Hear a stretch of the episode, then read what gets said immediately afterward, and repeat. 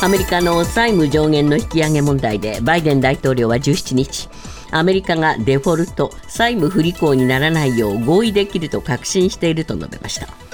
野党・共和党のマッカーシー下院議長も記者団に対し週末までに合意することは可能だとの見方を示しています。アメリカのバイデン大統領は G7 広島サミット出席のため今日から広島を訪問します。アメリカ政府によりますと明日原爆資料館を視察するということです。また日本、アメリカ、オーストラリア、インドの4カ国による枠組みクアッドの首脳会合は21日の G7 サミットの公式行事終了後に広島で行われる方向で調整が進んでいます。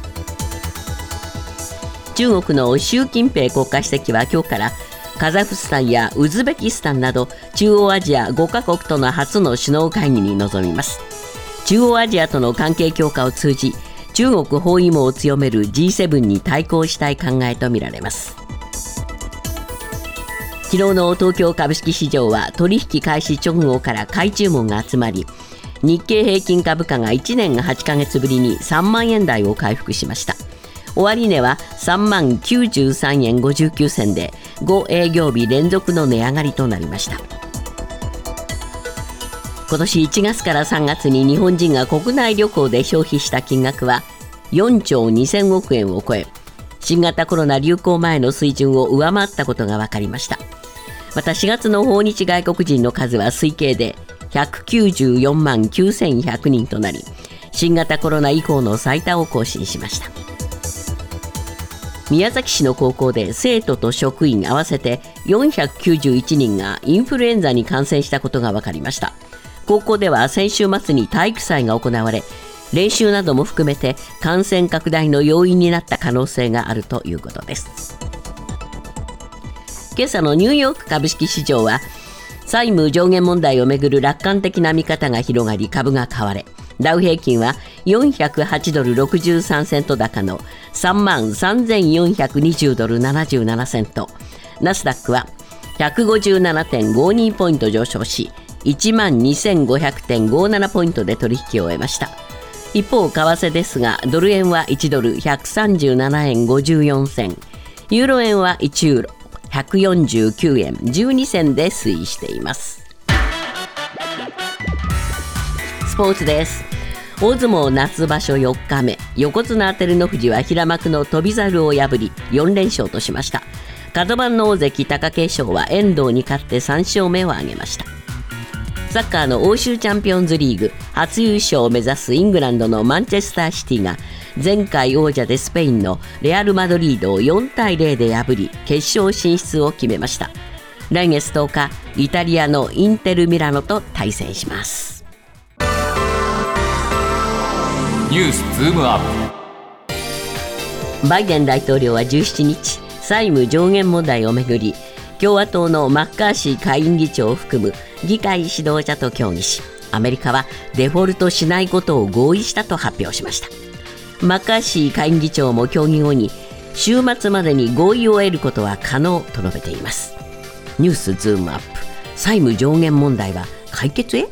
今日のコメンテーター渋谷和弘さんです。まず昨日から今朝にかけて動きがあったんですね。はい。あの債務上限問題について日本時間の昨日夜遅く緊急の会談が行われました、はい、で主要メンバーが参加しました。バイデン大統領共和党のマッカーシー下院議長、それから民主党の上院院内総務、あの院内総務というのは議会におけるですね、まあ、党の実質的なリーダーですね、それから共和党上院院内総務、民主党下院院内総務、はい、でその後でですねバイデン大統領が急遽スピーチしたんです。ええ、で、これ予定時間よりも大幅に遅れて始まって、まあ、期待をですね、高めたところで、こう言いました。議会のリーダーたちは、アメリカはデフォルトしないことを合意した。はい、合意するまで議論を続ける。はい、まあ、こう発言したんですね。で、さらに、ええ、マッカーシー下院議長も共和党ですけれども、会談後にデフォルトは発生しないと、うん、まあ、発言しました。で結論を出す方法があることを確信を持って言える、ええ、時間的には極めてタイトだが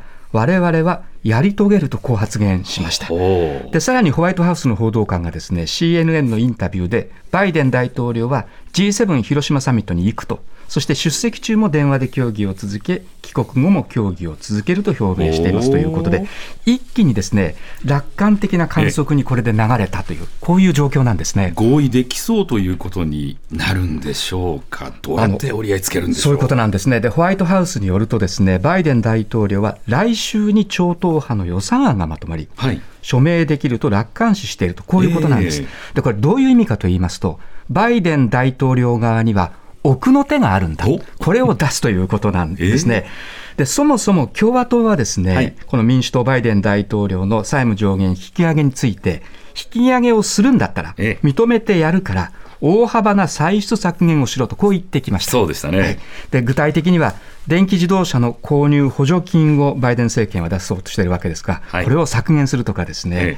学生ローンの返済免除、これも打ち出してるんですが、これをやめろとか、こう言ってきてるんですね。これでもバイデンバイデン政権としてやりたいことですよね。そうなんです。これも看板政策でですね、はい、これやらなかったら次の大統領選で負けちゃいますので、これはもう絶対受け入れられません。はい、そこでバイデン政権側はこういう奥の手を出してきたんです。えコロナ対策で使い残した予算が膨大にある、はい、でこれを削減する、つまり国庫に戻しちゃうということですね。こっち側で歳出削減しますよ。はい、そういうことなんです。でそういった法案を超党派で作ろう、ええ、そして署名しよう、はい、こういうまあ戦略を打ち出したと、こういうことなんです。それに共和党が納得する流れになったということなんですか？そこがですね、僕は、え、そうは問屋は下ろさない、まだ予断は許さないと、こういうふうに見ています。というのも、共和党のマッカーシー下院議長の後ろには、保守強硬派のフリーダムコーカス、自由議連なんていうふうに訳していますが、ええ、この存在があるんですね、はい、でこちらはですね気候変動対策への予算の削減とか、え、あのメディケード、低所得者向けの公的保険の削減とか、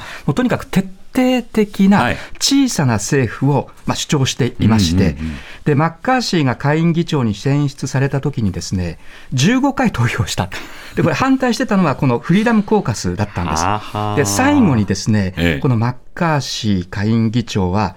バイデン政権が歳出削減に同意しない限り、はい、債務上限の引き上げに賛成することはないと、ええ、このフリーダムコーカスと約束したことで、認めてもらった、要するに投票してもらったということがありますので、えこのフリーダムコーカスをどう説得できるのか、はい、で現在のこのえー、バイデン政権側の奥の手ではですね、えー、保守強硬派フリーダムコーカスの理解を得るのには不十分だという声も、もうアメリカのアナリストらから出てきていますので、そう簡単にはこれ、デフォルトは回避できない状況は続いていると思いますね。これ、いつがタイムリミットなんですか、はい、あの現在ですね、この31兆4000億のの、まあ、債務全部使っちゃいました。えー、で、今はですね、公務員退職基金などの基金を取り崩して、はい、で政府はお金のやりくりをしています。ええ、でこれらが底をつくのはですね6月前半と言われていまして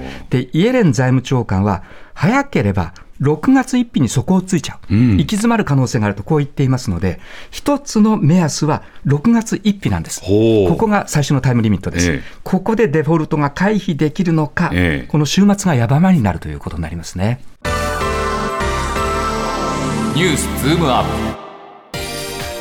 昨日の東京株式市場で日経平均株価が1年8か月ぶりに3万円台を回復しました2023年1月から3月期の GDP 速報値が投資家に交換されコロナ禍が和らいだことで個人消費が回復したことが GDP を押し上げました。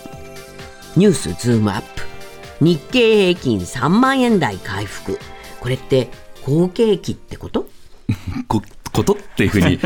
安子さんがお読みになったということは、実感はないと。い。うことですよね。まずは3万円台、久しぶりですね、はい、あの5日連続で昨日までですね日経平均上昇しまして、昨日終値は3万93円になりました、で3万円を超えたのは2021年9月以来ですので、まあ、1年8か月ぶりとこういうことになります。はい、でこの株価を押し上げた要因は発表された GDP の速報値です、ええ、昨日2023年1から3月期の GDP が発表されまして物価変動を勘案した実質で0.4%増、はい、年率に換算するとですね前の期比前期比で1.6%増と市場予想を上回ったんです。で、四半期ぶりのプラス成長だったんですね。えー、で、この GDP の、まあ、成長に寄与したのが個人消費で0.6%、まあ、増えました。お個人消費増えてるんですそういうことなんですね。で、これはですね、実はコロナ禍で、ええ、まあ、大体3年近くあったわけですけれども、大体日銀の試算で50兆円強、はい、で第一生命経済研究所のようなシンクタンクの試算でですね、72兆円の強制貯蓄、要するにコロナで使いたいけれども、外出自粛とか、感染が怖いので 飲み会行かなかったとかいうことで、使えなかったお金がものすごい溜まっていたのが、3月の中旬からもうマスクの着脱は個人の自由ですよということも見据えて、ですね、今年の1月ぐらいからそのお金がどんどん取り崩されて、個人消費が好調に推移したんです。でさらに半導体不足も解消しつつあって、えー、作られないでいた自動車が作られるようになって、国内販売も、まあ、好調に推移した、これがまあ GDP の伸びに寄与したんですね、個人消費が良かったんです。ただ一方で欧米は景気減速してまして、はい、輸出は前期比で4.2%減と落ち込んじゃったということですね。ここはちょっとこれからなかなか、えー、気になるところです。ええ、でさらにこれ4月から6月期の GDP で、ね、はい、今ですね、これ5月の8日から5類にコロナが移行しましたので、はい、あるいは水際対策を緩和しましたので、ええ、おそらくは個人消費、インバウンド需要、さらに回復が続いて、え、経済活動が活発になるだろうと、うん、こういうような期待感もまあ、株価を押し上げているというところですね。なるほど。では、国内景気、良くなっていると、こう言っていいのかどうか、ね、そこなんです。あの、株価はですね、先行指標といいまして、はい、期待の表れなんですね。だから景気が良くなるかもしれないという期待です。ですので、本当に景気が良くなるためには、僕はやはり実質賃金、はい、物価を緩和した実質賃金、ずっとマイナスが続いてるんですが、これ、上げなきゃいけないということが一つですね。それから今のこの日本の株を押し上げているのはですね、海外投資家なんです。はい、で海外投資家は欧米の企業に、まあ、いろいろ株を買って投資したくても、銀行の不安があるとか、あるいは利上げが進んでいて、景気後退の懸念が出てきているということでですね、たくさんのそのお金を欧米の企業に投資していいのか、実は悩んでいます。で一方、日銀はコロナ禍からの回復が遅れて始まったということと、それから日銀が大規模緩和路線は当面変える様子もなさそうなので、ええ。日本株買っていこうかっていう消去法的な買いの側面が強いんですね。ですので、景気、好景気ってこと？っていうとですね、まだまだ予断許さないと、こういうことになりますね。短期的にこちらにちょっと逃避してますって、そんな感じなんですか？まさにマネーの投資先として、日本企業はいいよねと、こういうことになりますね。まあそうなると、やっぱり海外の影響っていうのは非常に大きく。はい受けるわけですよね。そうですね。悪い材料が出てくるとですね、うん、すぐに売りに転じる可能性はあります。特に懸念材料はアメリカ経済で、アメリカ銀行不安あり。債務上限引き上げの問題があり、ええ、さらには利上げによるそのリセッション、景気後退懸念が出てきています。はい、で、アメリカの銀行でバンクオブアメリカによるとですね、ええ、1961年以降、アメリカが景気後退した局面で、日本経済だけが成長し続けたことはない、えー、アメリカ株安、日本株高は長続きしないと、こういうふうに言われています。で今、日本株が上がっているということはですね、えー、割安感もだんだん日本株になくなっているので、これから先はですね、ちょっとこの日本株が上がり続けるかどうか、うん、僕はそう楽観視できないと思いますね。株だけじゃなくて、私たち、まあね、今目の前にあるのは、はい、どんどん物価が上がっているという、こういう現実ですもんね。そうですね。3月、4月、5月とですね、まだ本当に消費者物価上がっていくはずです。もうとにかく値上げが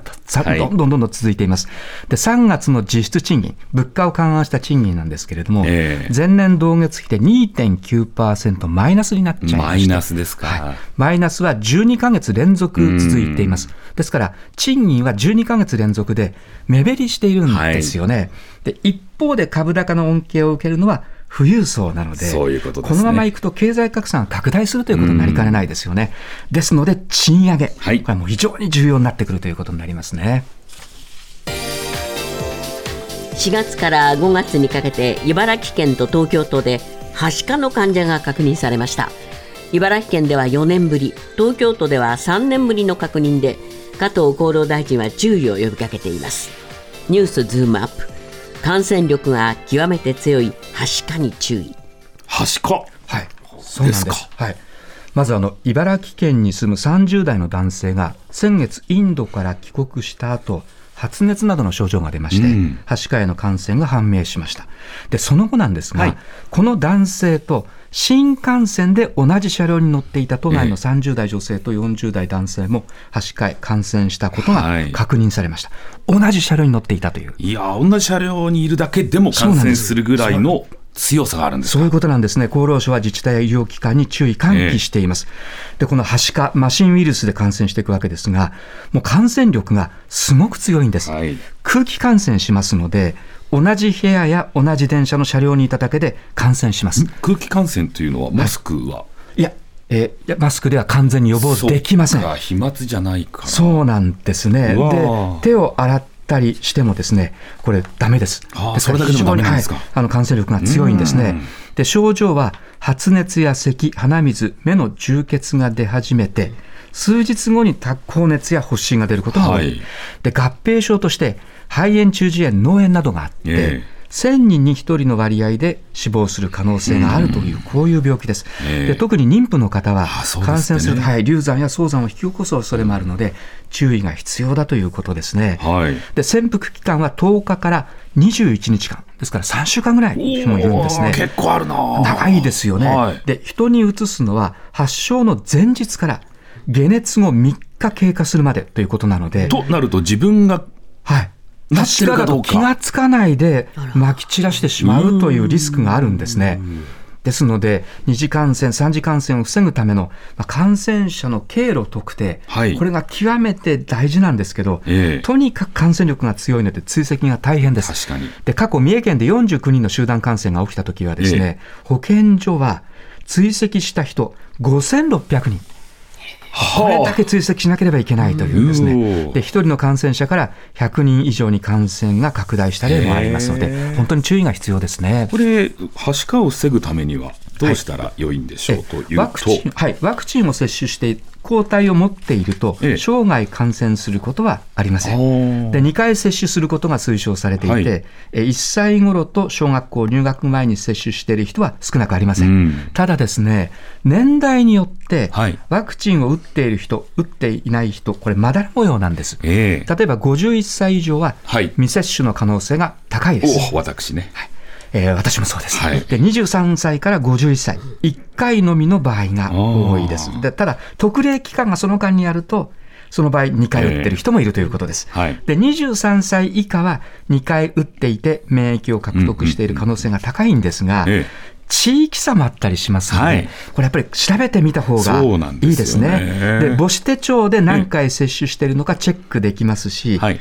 医療機関の抗体検査でも調べられます。私これやりました。あのもともと風疹が自治体からワクチン打ちましょうっていうのが連絡が来て、はい、自分がどうなっていたのか母子手帳見てもわからなかったので、えー、調べてみたら風疹の方は抗体があって陽性ですが、やっぱりこのはしか、麻疹、はい、これは陰性でしたので、おそらく私はワクチンを打っていないんだろうなということだけは分かってるんですが、はい、これちょっと分かってるんだったら、打ちに行かなきゃだめですね。そうですね、打った方がいいですね、はい、もしかすると、本当にこのえー、30代男性、40代、えー、あるいは30代女性に限らずですね、はい、広がっていくリスクがゼロとは言えないですよね。えー、ですから注意は必要になりますね。怖いな、はしか。インフルエンザもあるんですって、はい、実は集団感染のニュースもありまして、宮崎市内の高校で生徒と職員合わせて491人がインフルエンザに集団感染しました。一つの高校です。で、この高校では先週からインフルエンザの患者が増え始めていて、週末に行われた体育祭の後に患者が急増しました。ええ、で、宮崎県内の別の中学校でも複数の学年でインフルエンザが確認されています。はい、で、あの、インフルエンザって季節性なんていうので、はい、冬のイメージがありますけれども、結局コロナ対策でマスクをする人が減っていきました。ですので、さらに免疫が薄れてきた人も多くて、ええ大規模な集団感染になったと見られているというところですね。いやコロナが少し落ち着いたと思ったら、いろんなことがありますね。結局、感染症というのは常に隣にあるんだと考えた方がいいですね。